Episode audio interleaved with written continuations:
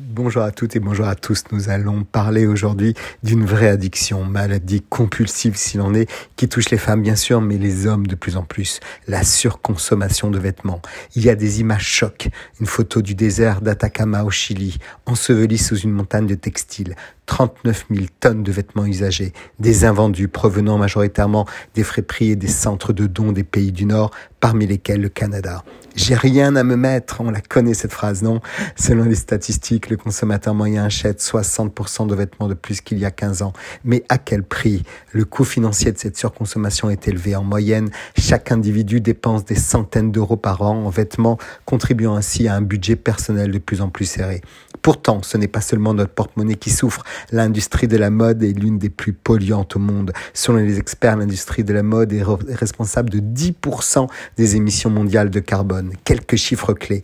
80 milliards de vêtements sont produits chaque année dans le monde, soit assez pour équiper chaque personne sur Terre avec 11 nouveaux vêtements par an. Mais au global, chaque Français achète 29 pièces d'habillement et 3 paires de chaussures au cours d'une année. Cela équivaut à un total de 7,7 kilos de textiles par habitant en tenant compte également du linge de maison. En moyenne, un vêtement est porté seulement 7 fois avant d'être jeté. 20% des eaux usées mondiales proviennent de l'industrie textile, polluant les rivières et les océans avec des produits chimiques toxiques. Le coton est un grand consommateur d'eau, le premier devant le riz et le soja. On compte chaque année 40 millions de tonnes de tissus en polyester qui sont produits tissus faits en base de pétrole. Au total, l'industrie textile engendre 1,2 milliard de tonnes de gaz à effet de serre chaque année. Énormissime. On se rappelle qu'un bonus réparation sur le textile et les chaussures a été instauré par le gouvernement le 7 novembre 2023. Lorsque vous rendez chez un réparateur agréé, une réduction est appliquée directement sur votre facture pour la réparation du talon de vos chaussures ou pour le rapiècement d'un trou dans vos vêtements par exemple. En excluant la lingerie et les vêtements en fourrure, le monde est cruel et si injuste.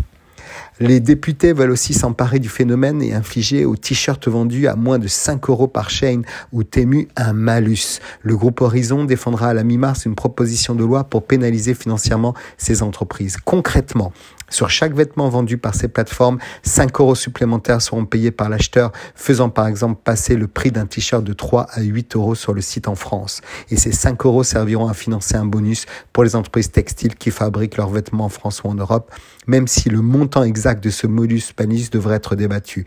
5 euros le coût du non-respect de nos normes environnementales, sanitaires, sociales. La conséquence, soit ces industriels changent leur cahier des charges, soit ils quittent les marchés occidentaux, on y croit à peine. Alors comme on a pensé à un dry January pour l'alcool ou un Saint-Valentin sans amour pour quelques-uns, si on s'est donné des limites pour que ça soit des fois assez.